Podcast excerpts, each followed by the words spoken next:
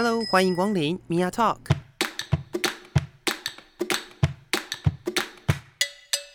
每个人都是有趣的书，有着独一无二的故事。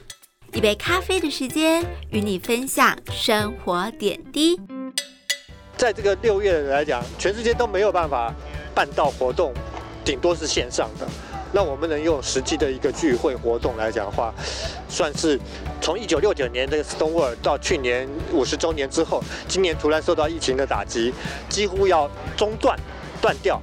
我们能够承先启后，那相信今年如果说疫苗什么这些呃药物啊什么继续的研究开发出来，明年这个疫情应该就不会太大的影响。所以明年来讲的话，全世界应该也都会呃像纽约、法国、雪、澳洲雪梨都会继续办下去。但是在今年，就我们台湾是让全世界不被这个疫情中断给破坏的一个伟大的呃荣耀。Hello，各位亲爱的朋友，欢迎收听 Mia Talk，我是 Mia。那今天呢，我们又是所谓的反骨二人组，背骨二人组，比较反骨，不是反骨，背骨二人组。对，哎、来到节目当中嗯 a l l n 你好哦，呃，Mia 跟 Mia 你是不是你是不是你是不是太久没有跟我一起录音了？没有？我相信一定是这样子有点兴奋，你已经忘记跟我合作是什么感觉了？没关系，马上就可以找回这个感觉。是。那我们今天节目开始的时候嗯。呢，有先播了一个话带哦，那个话带是我在呃六月底的时候，嗯。六月应该是二十二十八号吧，嗯，对，然后那个时候刚好在中正纪念堂，然后就在我们旁边。对嗯，你这么容易就把你自己的位置暴露出来啊，中，正区这么大，中正区这么多，这么多住宅，这也是全台北市犯罪率最低的黄金地段。我你知道相信为什么吗？啊？为什么？因为没有人呢、对，因为这里只有公家机关，住在这里都是政商名流。好，回回重点，回重点。但是重点是在嗯中正纪念堂前面那一块叫做自由广场的地方，哦，对，就是非常非常多的人权运动嗯，都在那个地方办。哦，因为是看准了这四个字，呃，不是，那是后来才改的啊、你忘记了吗？哦？哦，以前就叫以前就叫中正纪念堂。对啊，哦，对，后来是哦哦，因为牌坊改掉那一次新闻也是你是不是忘记牌坊以前叫什么了我我记得啊，因为我小时候坐捷运会到这一站啊。？OK，对对对，反正它现在是自由广场，所以所以从以前到现在，其实它都有很重要的意义在里头，它的意义很重啊。那也是今年刚好我有机会可以到那个现场去，然后做一个访问，嗯。然后也访到了非常重要的齐家威大哥，就是刚刚话带听到的那一位。对嗯，我非常熟悉的齐家威大哥，我我我不是很熟悉，但是我之前好像有跟你问过。对对。因为他其实就是他有有他的关系，嗯，然后他在这几十年维持嗯。不断的在为我们台湾的同志运动而努力，嗯。所以最后才会有呃我们熟悉的七十八的这个呃嗯视线。啊，对对对，然后这个事件也是他发起的，嗯。那就变成说他是一个精神领袖的概念，对，然后他也因为这个缘故，嗯。所以他也是所谓欧盟的一个人权人权的英雄，类似这样子的一个角色。对，很有趣的是，在每一个同志运动上面，嗯。都可以看得到齐大哥的身影。嗯。而且我觉得很好玩的是，在不管哪一次嗯。我曾经参加过的同志运动当中，嗯。不论是游行还是呃我们可能只是一个集会，嗯。都可以看到齐大哥，不论是穿着彩虹的衣服，嗯。或者是举举着彩虹旗，嗯，然后站在一个最高的位置。最高的位置没错，就是精神象征，让大家让他是要让大家知道，不管在哪里办活动，我都一定会跟你们站在一起的。没错。嗯然后我们游行的时候也常常很喜欢做的一件事情，就是四处寻找齐大哥的身影。就是抓神奇宝贝的感觉，没有有一种瓦力在哪里的感觉，了解，所以找到他就会跟他拍照，有时候太高你可能也拍不到，但大家会想要知道它在哪里，然后对，然后会想要去拍它。哦，了解，是，但是六月底为什么是六月底？呃，嗯我们每一次台湾的同志游行都在十月嘛，十月的最后一个星期六。嗯嗯嗯，嗯，对，也顺便跟大家讲一下，就是反正就是十月的最后一个星期六是我们台湾的同志游行，嗯但是六月又被称为彩虹骄傲月。彩虹骄傲月，对，嗯那很多人其实对于六月很不熟悉，嗯但是或许大家都会知道说，你在社群媒体上你会看到很多人在告诉你说，六月就是彩虹骄傲月。嗯，为什么骄傲呢？嗯，我想很多就算是 LGBT 族群哦，嗯也会不太认识这个六月到底是发生了什么事。嗯，其实六月很重要的，在呃我们刚刚的话带里面呢，它其实有小小的介绍到六月这个这个时间哦，就是我们很熟悉的，被称为是最早的同志运动的十十强酒吧事件。全世呃世界上最早的同志算是嗯。就是最最有名的一个同志运动，然后它是当时在纽约的一个十强酒吧发生的事情。嗯，对，那时间可以追溯到好像一九六九年。哦，这么早，对，所以我要来维基百科一下。好，，没问题，就是维基百科上面也有写啦，嗯。就是大家如果有对于这个运动有兴趣的，其实嗯。也可以去找一下。它大概就是一九六九年的六月二十八号的凌晨，凌晨。然后在美国的纽约格林威治村十强的酒吧，嗯然后它发生了一个一连串的一个自发性的暴力示威冲突。一定要讲暴力示威冲突的原因是什么？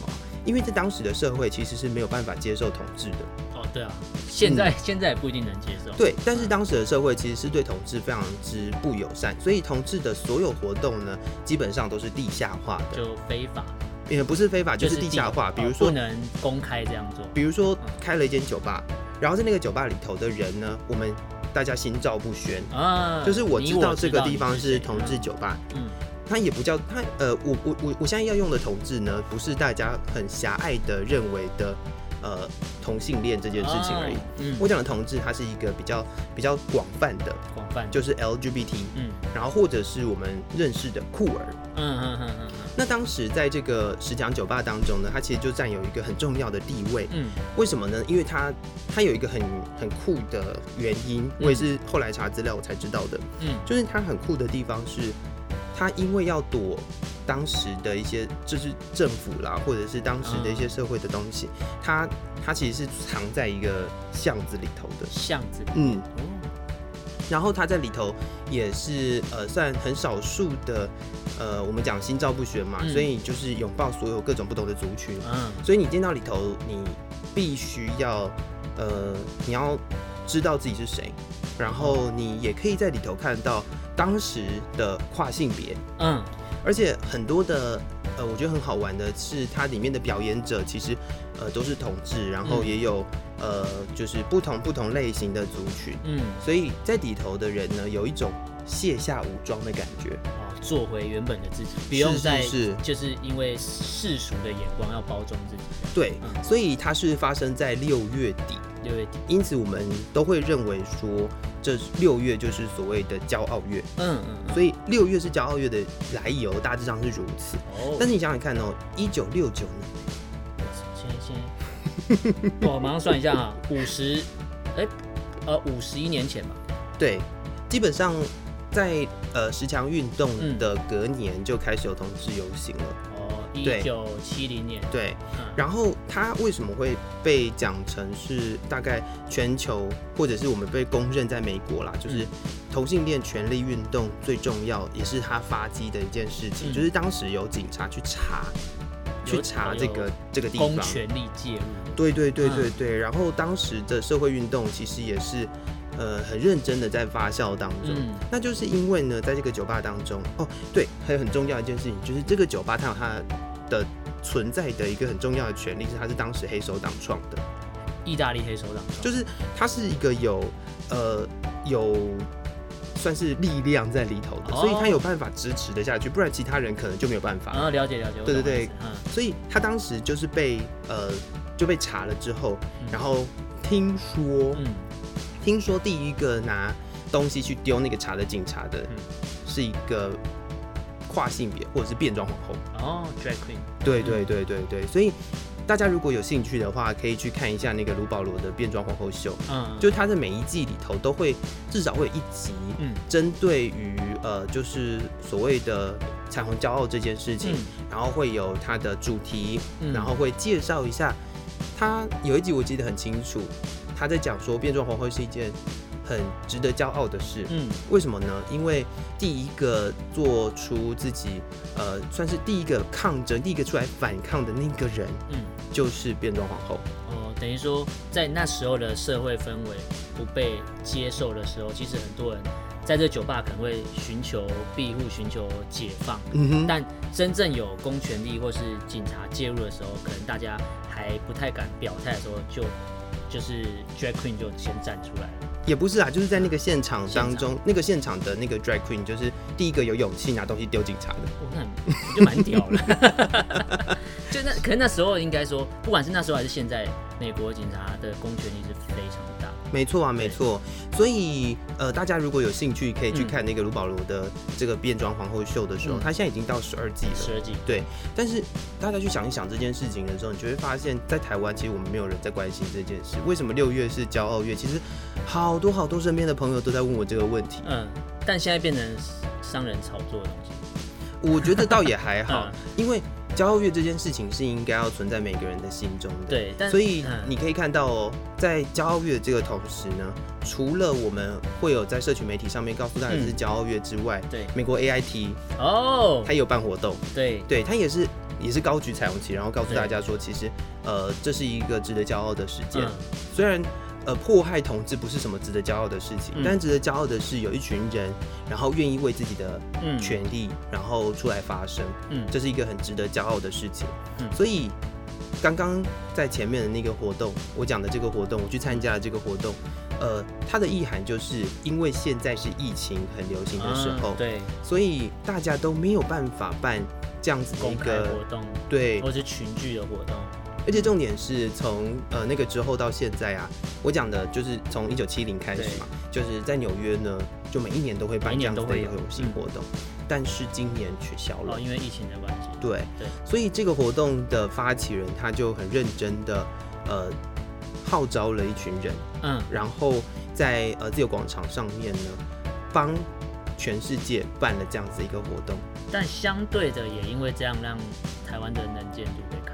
是对，这场活动好玩的地方是，嗯这场活动邀请的所有媒体都是外媒，哦，我几乎看不到台湾的媒体在里头。因为台湾媒体也也不是啦，就是他的，我觉得他可能是因为他的目标哦。是为了要让国际看到这件事情办地点，在台湾，但是我们还是希望向国际发声。是好好了解。然后在现场，其实外国人的比例比台湾人高，哦，对他们来讲是一个具有指标性的活动。是。嗯然后呃，这也是我自己觉得很特别的是，嗯呃，这件事情是我看到，就算在台湾的外国人嗯都会为，就是都会站出来的一件事。哦，我发现，在台湾的社会运动啊，有非常非常多的支持者都是外国人。哦，会不会是因为他们习惯嗯哼。也愿意表达出心里的想法，也觉得这个没什么，就是站出来讲。我我嗯我觉得也是如此。嗯另外，也就是他真的就是骄傲在心中，我只能这样说。他愿意站出来，有时候也不是为了就是跟风，而是他真的觉得我我开心，我我觉得值得骄傲，所以我要站出来。嗯，嗯嗯就像我曾经在某一集的节目里面嗯批评了一件很重要的事，就是我们台湾有非常多的 同志，我我每次都很讲很爱讲这种，就是很主流的那些同志，他们当网红的人，然后他们其实哦走到街上我去，他的目的只是为了要去跟风，嗯。甚至呃，我们在常常会讨论到社会运动的过程当中呢，甚至你问他们为什么要站到街头上来，他们真的都不知道。嗯然后你心里面没有你所要抗争的东西，嗯甚至很多人对于抗争，会对于有不要讲抗争，抗争太起来就是攻击性太强。哦我们讲的就是社会运动的部分。嗯如果你今天真的做了这个游行，那你走上街头了，你心里面知不知道你是为什么发生？哦，这个是这个是我认为在台湾的，我参加过这么多次台湾不同嗯。的社会运动，可是我主要还是以就是呃同志族群的社会运动为主的话，那我看到的很多是这样，甚至有很多台湾人的理解是如此，嗯。所以。呃，现在目前我们的状态是同婚专法嗯。通过了一年了嘛？对。那在这一年的过程当中，从同婚专法通过之后的第一个会面对的，就是在去年的同志游行，嗯有人很认真的问了，啊，都可以结婚了，为什么还要游行？哦，但是它不是一个，我记得我好像之前跟你问过讨论过这个问题，嗯就大家都以为哦可以结婚，那就这个活这个运动就该结束。可是不是，它只是其中一个部分而已吧？我讲我讲嗯实在的，其实婚权只是一部分，对，。它真的只是一部分。然后大家可以回回溯到嗯我刚刚提到的十强运动，嗯十强运动真的是为了要结婚吗？嗯，我觉得不是。对，所以我们会讲为什么这是骄傲月的原因，嗯就是因为不管你是一个怎么样的族群，你的性别是什么，你是什么样的性倾向，嗯你是什么样的气质，你都应该要很骄傲的活着。而且应该说，不要觉得可能跟会会被歧视或干嘛就闷着不敢讲。没错我觉得没错就是要勇敢的表现出自己啊。是，那今年也是因为疫情的关系哦、嗯所以在这个骄傲月的同时呢，它也就从二十七号嗯。一路到二十八号，嗯。总共维持了三十个小时，大概跟饥饿三十差不多，嗯。跟饥饿三十差不多的三十个小时，由那个 Global Pride 嗯。所主办的一个活动，然后也串联了很多的国家，嗯。在那些国家里面，有的已经是呃对同志友善，有的可能也可以结婚了。嗯。那有的还在持续的用法律、用公权力在迫害同志的国家，他们的 NGO，然后甚至有些政府机构，嗯。然后出来告诉大家说，呃，每个人都是很特别的存在，嗯。然后串联起来，然后也有呃歌手的表演啦，甚至是呃，而且很好玩的是，大家都在自己的家里，所以就是用视讯的方式做一个串联。嗯然后台湾也有在这上面有嗯一一点点的时间。嗯然后台湾的部分就是以呃高雄同志游行为主，嗯以及在二零二六吧，哎，我其实有点忘记时间。嗯台湾要准备办的台湾同就是世界同运会哦同志运动会，嗯即将要在台北办。台北吗，是是是是是，所以就是这是一个相当惊讶的一件事情。但它也是世界型的它是世界型的，就是世界型的一个同志运动会。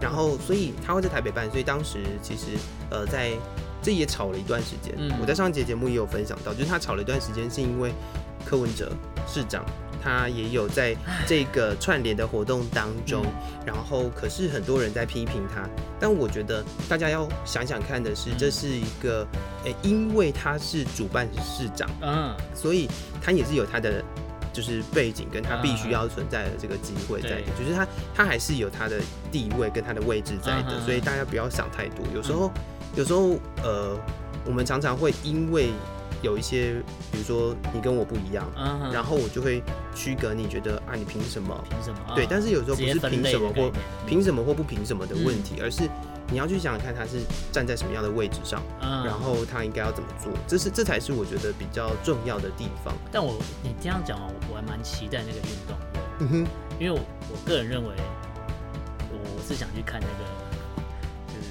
肌肉是吗？对，因为我觉得那一定是非常的好看。重点是台湾同志运动会，台湾同志运应该说这个应该不是台湾同志运动会，就是同志运动会这件事情，其实他在很多国家都已经办过，而且我们台湾都会去参加。哦台湾还是是我们是算组组队去，对对对对对，其实我们台湾是会去参加的，嗯所以这也是为什么台湾可以抽中主办国的原因啊，因为我们是有我们我们是一直都有在参加这样子的活动的。哦，对，然后你刚刚那个就是一个非常严肃、非常严重的刻板印象，我不我不喜欢这样子。对，就是但但我这个表现出来就是很多，应该说很多人会很多，就是我会讨厌你。啊，你不要讨厌我，你刚才说不要分类嘛，就我刚才那个表现就是很多不了解的人会会表现出来的感觉。对啊，对啊，对对啊，实际上很多人都是这样子的看法，嗯所以才会有现在有呃非常多的人都会觉得，呃男同志就应该要长什么样子，哦，女同志就应该长什么样子。像我曾经听过一个很好玩的嗯说法，嗯，就是哎、你又你又长得不像 T，你为什么哦是女同志？我我我懂那个感觉。就是她她的气质就没有那么 man，但是嗯她就是女同志啊，你管人家？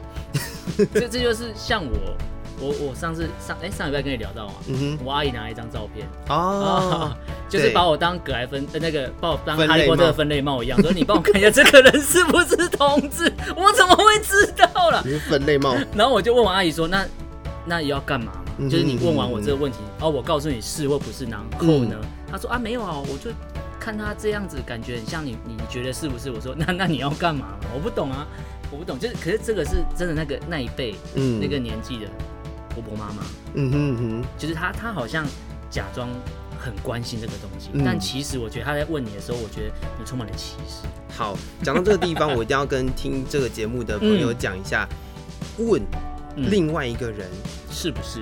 就是你问了另外一个人，假设嗯。我问 Alan 说，嗯。哦，那个那个，哎，什么？谁谁谁？Eric？Eric 我随便 Ashley，他 Ashley 嗯，是不是同志？嗯。这件事情是非常不礼貌的。是就像你上次跟我聊到帮别人出柜的概念，是那哦，种对，有的嗯人对于这件事情是相当不开心，生气的，啊，对，会非常生气哦。嗯就是应该是说这件事情为什么我们会会生气的原因，就是因为它已经有一种标签了。哦，对，当这你还不个了解这个人，你就直接贴上去，对对对，嗯所以我们应该是我们就是做性别研究的这些人，嗯我们认为真正的平等是等到这些标签都不存在的时候。才是真平等，对，而不是现在看到的这样。当你不会见到一个人问他说你是不是同志的时候，我觉得这个还要一段时间哎。但这很荒谬啊，因为你不会看到一个人问他是不是异性恋吧？哦，对，就是你你回头想这件事情的时候，你就会说，是你是 T，你是不是 gay，就直接问这种问题。就是你知道，就是你你只会问这个人是不是同志，对，甚至你会你会做一件很好笑的事情，就是你当在路上看到一个呃穿着打扮可能比较女性化的男生的时候，嗯。然后你第，但是他真的扮得很漂亮，嗯，然后你第一第一时间竟然大家的问题就是他是男的吗？哦，这算是你去西门町走一圈，总是会听到这种？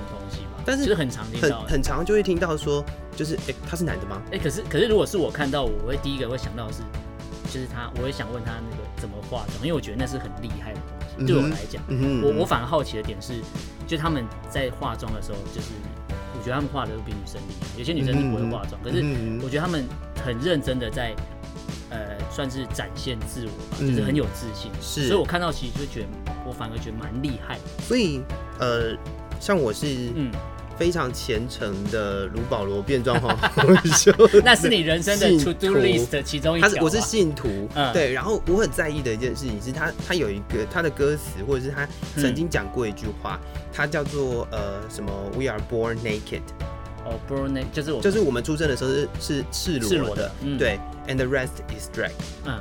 就是其他都是装扮，哦，意思就是说每一个人出生的时候基本上都是一样的，哦不管你是不管你是什么样的肤色，你是嗯。什么样的性别，你是呃怎么样的一个人，嗯。甚至你有可能是呃障碍者，嗯对，但是每一个人一出生出生都是一样的对，对，然后剩下的东西都是加上去的。就后天才有的。对对对，其他都是装扮，你的个性也是装扮，你的、啊你的一切的一切，其实它都是学习了，它都是套上去的。社会化的过程。对，嗯但是问题是在这个社会化的过程当中，到底加深了多少的歧视、偏见跟刻板印象？哦这就是这就是我们现在很努力要做的事情。嗯那也是因为有，就是我们台湾办了这样的活动，或者是嗯说在这个骄傲月的这个过程当中，有太多太多太多太多太多太多的朋友嗯问我为什么是六月的时候，嗯所以我才决定决定这一集要来讲一下。是。那这是就是跟大家分享这件事情也。也顺便提一下说其实现在骑士还在尼我的身边。哦你讲到这个，我就想到 我们上礼拜上礼拜吧，就是六月六、月底的时候，我们我就是我跟米娅约好要去看个展览，然后可是展览还没还没开嘛，门还没开，那、我们两个想说总是要找个地方坐下来喝喝个咖啡，是。然，后就喝了个氮气冷萃咖好愉啡，快哦。享受那个悠闲的早晨。嗯哼哼。然后喝完咖啡之后就逛完展览嘛，嗯。结束之后我们就知道说哦那个那个地方有卖鞋子，我就不讲什么品牌了啦，嗯不好意思，然后也不讲地点了，然后就去看了某个品牌的鞋子。那因为米娅已经买了一双那个鞋子，然后我看过实体之后，包含里面的包装，我觉得哇，这些怎么好看？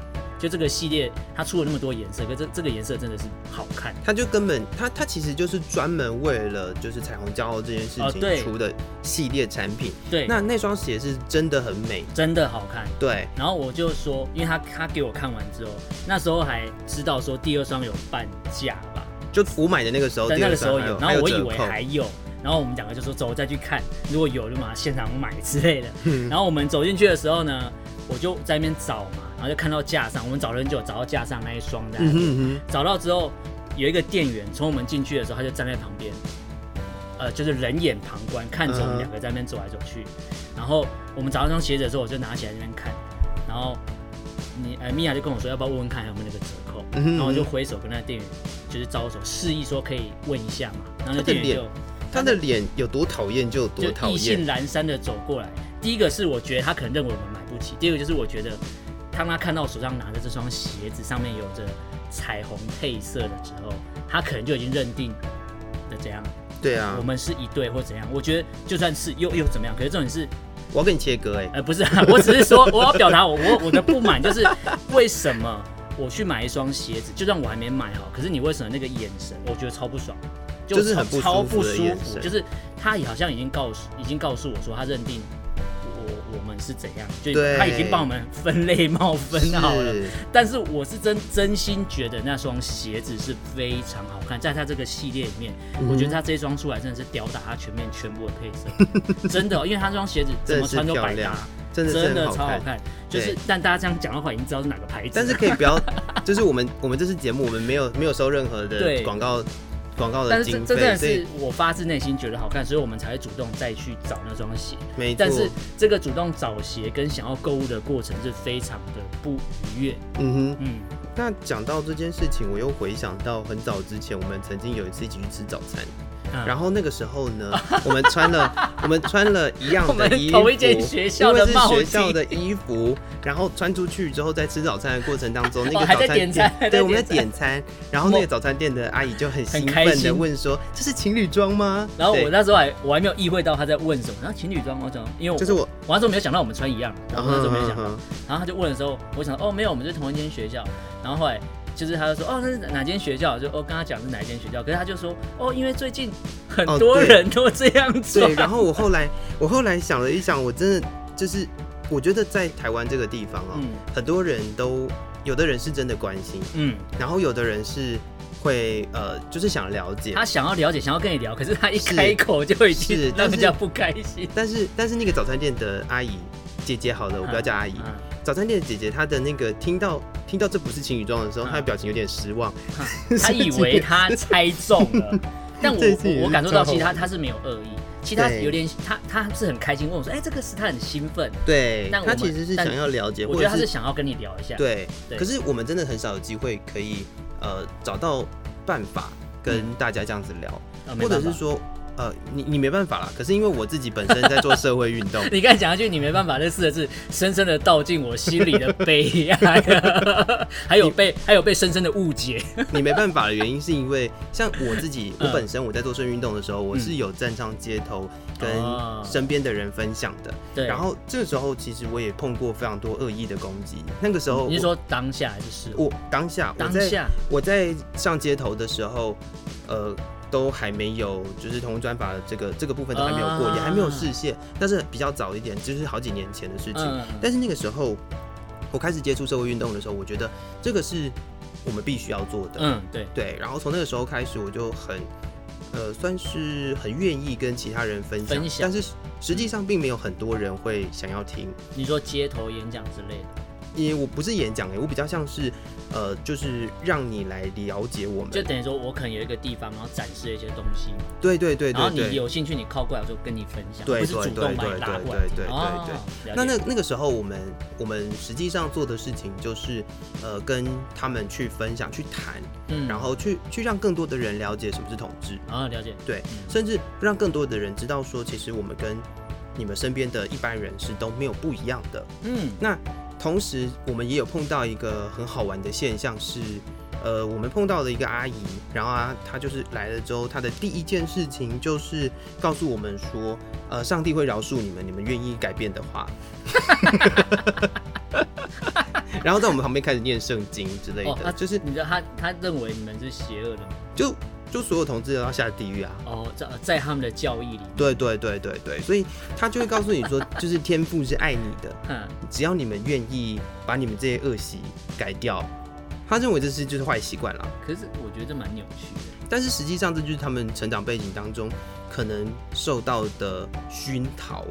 哦，还有他接触的这个信仰是啊，是啊，是啊。熏陶，对，我刚刚 pop up 这个词，我觉得这个词很棒，它就是它就是一个很如木然嘛。所以嗯你当你认真的去思考这些事情的时候，你就会用一个更心胸开放的状态去嗯面对这些人。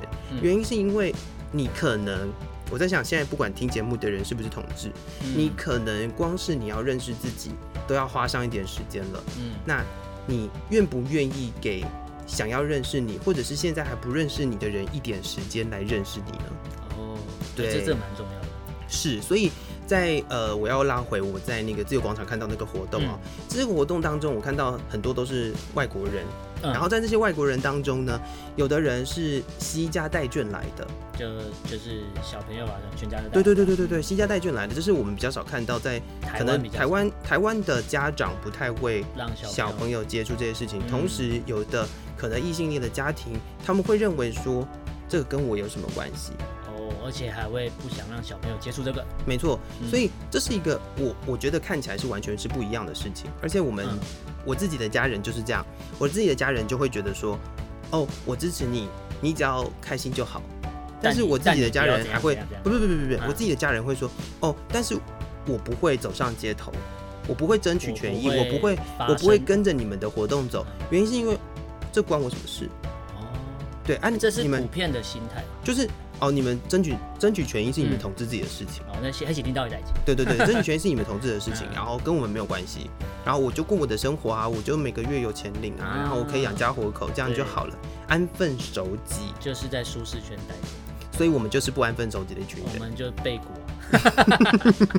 没错，没错，没错。对，所以这些社会运动的过程当中，也嗯让我很认真的去面对不同类型的人，嗯然后也让我认识了一群很有趣的朋友。嗯，然后我觉得他是一个站上街头之后，甚至是你真的实地的去参加这些活动之后，嗯我再讲给你听的。嗯，没关系，我听，实质实际上参加这些活动之后，你才会知道这个世界真的蛮大的。我是还蛮想参加的。是啊，有机会的话，但真的但总是要碍于一起去吧。，you know，碍于一些呃现实。社会压力的包袱，讲现实好像太抽象了，嗯。就是社会压力的包袱会让有一些人真的没有机会去参加这样子的活动，嗯。甚至会让很多人他只是呃很想要去认识、去了解，嗯。但是就却步了。嗯，我是觉得，其实大家听节目，我觉得就可以呼吁大家说，不管你是出于好奇还是出于关心，嗯哼只，要在你还有能力、还有机会可以去了解的话，我觉得就去看看。是，也许你会有不同的想法，也许你会支持，也许你会不支持，我觉得都无所谓。重点是你有没有要了解。嗯对，Amen。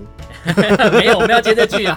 我就最讨厌这种东西了。感觉起来就是应该要有一个最后再接收尾的感觉，对对对对对对。对，所以听起来听起来大概就是这样子哦。就是我觉得很多时候我们都因为不认识，因为不了解，所以没有办法去理解，没有办法去去认识这些人。但是有时候你你身边真的他长得不像，不代表他不是，呃，他长得像也不代也对，不代表他长得像也不代表是。对。所以大家可以试着不要去试探身边的人到底是不是同志，应该就是说，不要先给人家贴标签。没错，你没有了解人家之前，你凭什么？没错，没错，嗯没错。然后贴标签这件事情很严重，然后也一方面也否定了这个人的存在了。对，对，所以我认为，呃，大家就尽可能的避免这样的事情发生，嗯。然后多多了解跟你身边不同的人。嗯。那当他们在争取自己的权利的时候，如果你也愿意协助他们的话，嗯。我想，呃，你的一己之力也是大家一起努力的动力啦。嗯，嗯嗯嗯，好，那今天也是很谢谢 Alan 来到节目当中，我们也聊了很久，但是呢，我今天的节目还有一个很重要的事情是，我不是有跟大家讲说我在呃自由广场也有个采访嘛？对那我接下来呢，就是呃针对采访的部分，嗯我要让大家来了解这个活动。那我当时现场也访了一些人，嗯好，再次谢谢 Alan，拜拜谢谢。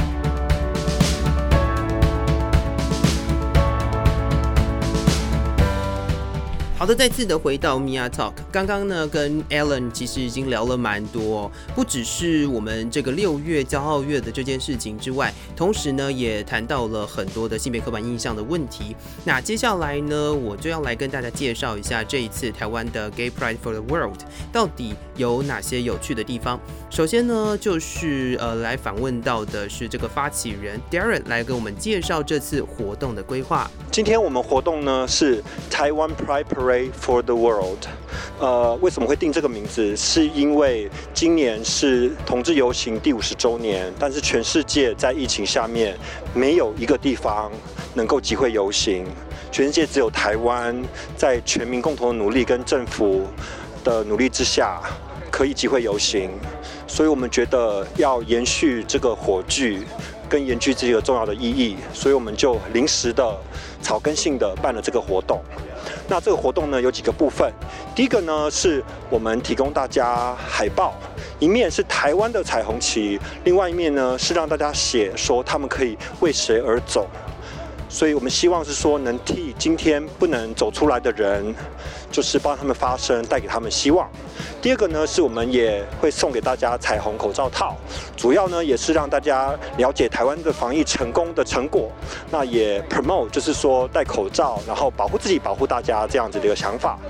对，然后最后呢，我们还会有募捐口罩的一个活动。我们希望大家就是有多的台湾制的医疗口罩，就是可以募捐给我们，我们会把它寄到全世界一些主要的同志中心。其实这个活动真的就是两个多礼拜以前才我自己一个人才决定的。那因为其实我是台湾第一届同志游行的副总招，然后我也在所有的各大同志公司都待过，所以我觉得我个人还是蛮有经验，而且也认识所有相关的人，所以我也其实也是在一个礼拜之内就把很多事情都确定下来了。那主要呢是在外媒的部分，因为我们这个活动其实我们的目的，我们不需要说非常多人来参加，但是我第一个我们是说，it need to happen，就是要有。那人数有多寡呢？我觉得反而是其次，就等于是像要把这个精神传承下来的感觉。那很高兴的是，今天看起来应该会有上千人来参加，那我们也非常的感恩。对，那在外面的部分呢，很幸运的，因为这个意义重大，所以在台湾的外媒今天都会来采访，包括美联社。法新社、路透社跟纽约时报都会来采访，所以我们非常希望台湾能在这一次像是中华职棒一样，就是再一次的让台湾站在国际舞台上面，然后。让台湾秀出台湾这个了不起的防疫的成果。听完 Darren 他的说法呢，其实我也非常的佩服哦。很多时候这种活动真的不是我们一个人的力量能够来达成的。那但是也因为有所有人一起的努力，所以我们才有机会能够在台湾办这样的活动。那现场也有非常多的朋友来参与。首先呢，就要为大家专访到非常有名的 YouTuber FJ 二三四的 Josh，他也跟他的朋友一起来参加这个活动喽。这次很开心来到这个游行，但其实我是不知道这个游行的，但是是因为我的好朋友 Rice 跟我说这个游行我才来的。Why you know this parade? This parade? Yes. Well, I found it on Facebook, And and all my friends were talking about it, and so I thought it would be important to go and show my support for Pride when the rest of the world can't. 然后我我他他跟我说有游行，说哎，游行不是十月三十一号吗？怎么会是这一次？然后他说哦，这是一个蛮临时决定的一个游行嘛，对不对？然后我想说啊，那既然那我一定要来露个脸给大家看一下，没有啦，我想说来支持一下，对对对，一定很重要。毕竟我们的 LGBT 同志婚姻去年通过，然后这次我觉得每个活动都非常非常重要，让大家看可以更看到我们虽然通过了，但是还是要往前走，对，不能不能中断，never。接着呢，我也在活动的现场专访到一位来自加拿大的朋友，他也跟我们分享，这次台湾能够办这样的活动是 相当难得的，因为他在加拿大的当地的朋友哦都没有机会参加这今年的同志骄傲月。 Uh, I think it's fantastic that we're able to have a pride uh, when so many countries around the world can't because of the coronavirus. So I, I think this is a great way for us to kind of show the world that we can hold these events and we can represent everyone around the world. Yeah, from what I've been hearing from my friends back home, like they've had lockdowns and li- life is obviously very different there right now. Um, they don't have the same kind of freedoms that we do here in Taiwan at the moment. 好，听完刚刚的访谈之后呢，应该没有人要跟我要翻译吧？我想所有的听众朋友都听得懂刚刚他说的这些话，而我在他讲话之前呢，也大概的跟大家分享了一下。 不管怎么样呢，听完今天的节目，相信大家对于六月是同志骄傲月有更多一点点的了解了。不能讲很多啦，因为我今天其实也没有准备非常多的资料来跟大家分享。但是希望大家能够透过不同节目的收听，然后更了解不同的族群，然后互相尊重与友善。今年度呢，还有相当多场次的同志游行的活动。如果大家有时间的话，也不妨来参与一下，了解我们到底想要表达什么样的诉求，或者是能够更了解身边的同志朋友喽。好，再次感谢各位听众朋友的收听，Mia Talk，今天的节目就要为大家进行到这里了。如果有更多想要跟我分享的，欢迎到我的脸书粉丝专业用声音说故事来跟我互动。再次感谢各位听众朋友的收听，Mia Talk，我是 Mia，我们下次见喽，拜拜。